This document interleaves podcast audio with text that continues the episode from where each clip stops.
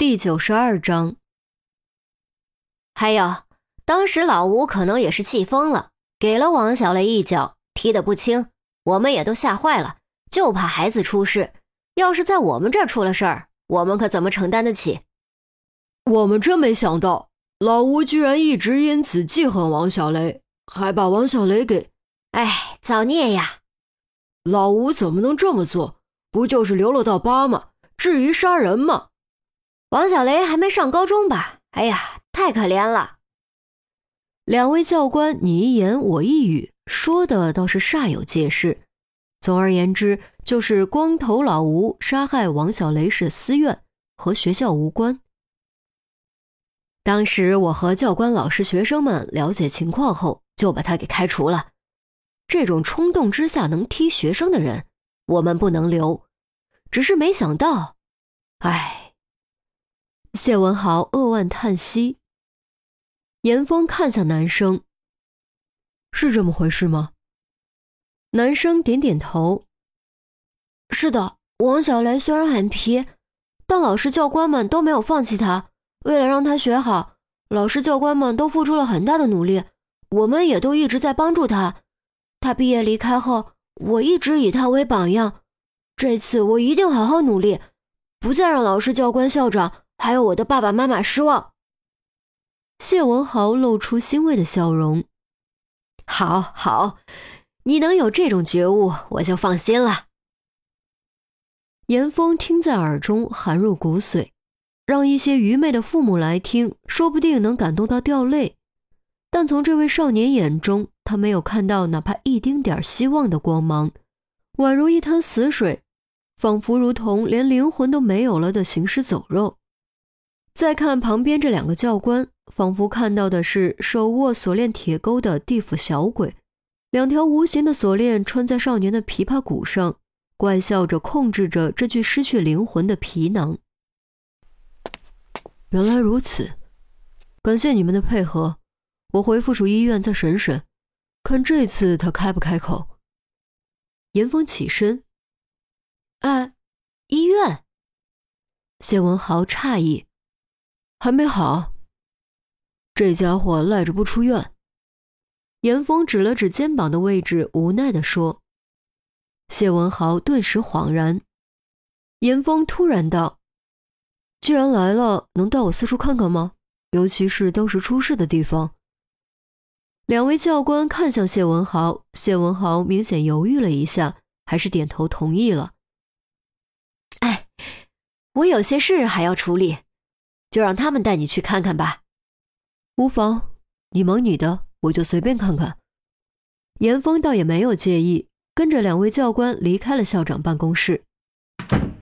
办公室门咔嚓关上，谢文豪瞬间变脸，文质彬彬、温文儒雅的气质荡然无存，抓起电话飞快拨了个号码：“有警察要过去，立刻做好准备，该怎么做不用我教你吧。”挂断电话，谢文豪多了几个来回，似乎在犹豫什么。突然一咬牙，再次抓起电话：“喂，给我办一件事，准备三十万存卡里，去医院交给老吴，让他把嘴乖乖闭紧了。哪个医院？附属医院。你说哪个附属医院？要是他嫌少，你就告诉他。”要不是他失手杀了人，能闹到这一步吗？他要是敢狮子大开口，我要让他家人好看！砰的一声，将电话撂下。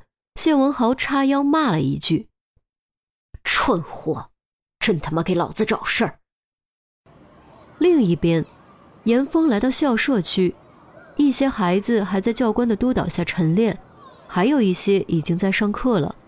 隔着老远都能听到朗朗的读书声，晨练的少男少女们也看起来朝气蓬勃，一派青春校园的和谐景象。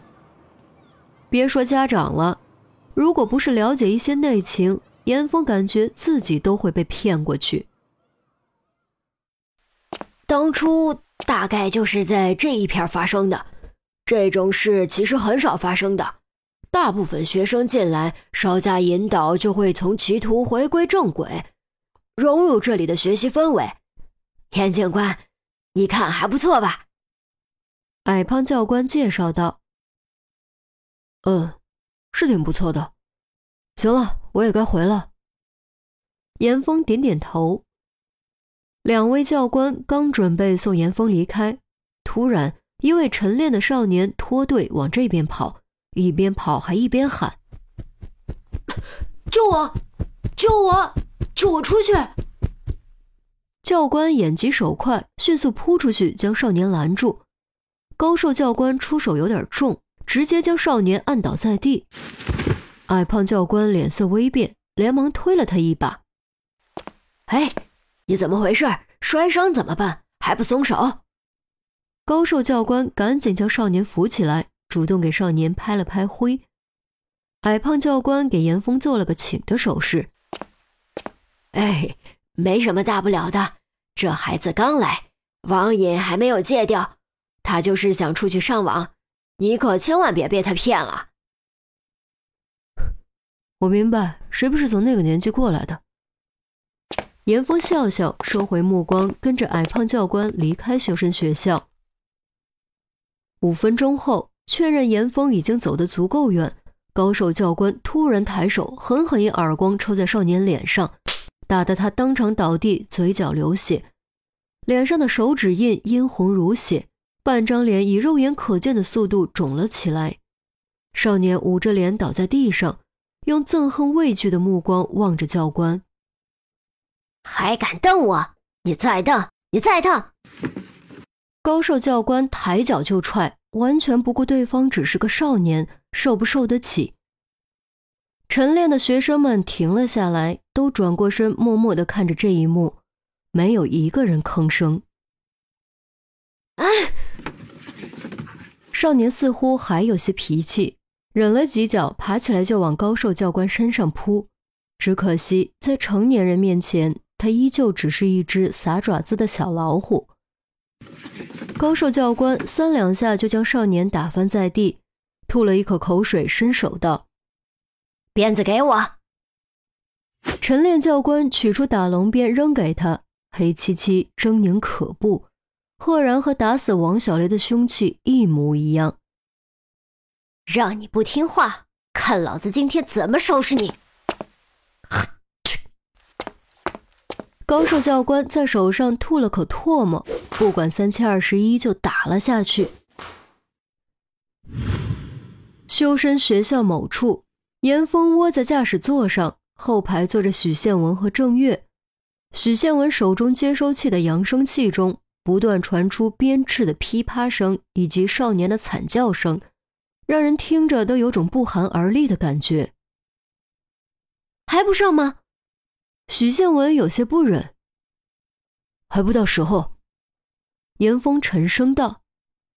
可是，许宪文没有说下去。他当然知道严峰的意思，但他真怕这样打下去会把少年打坏。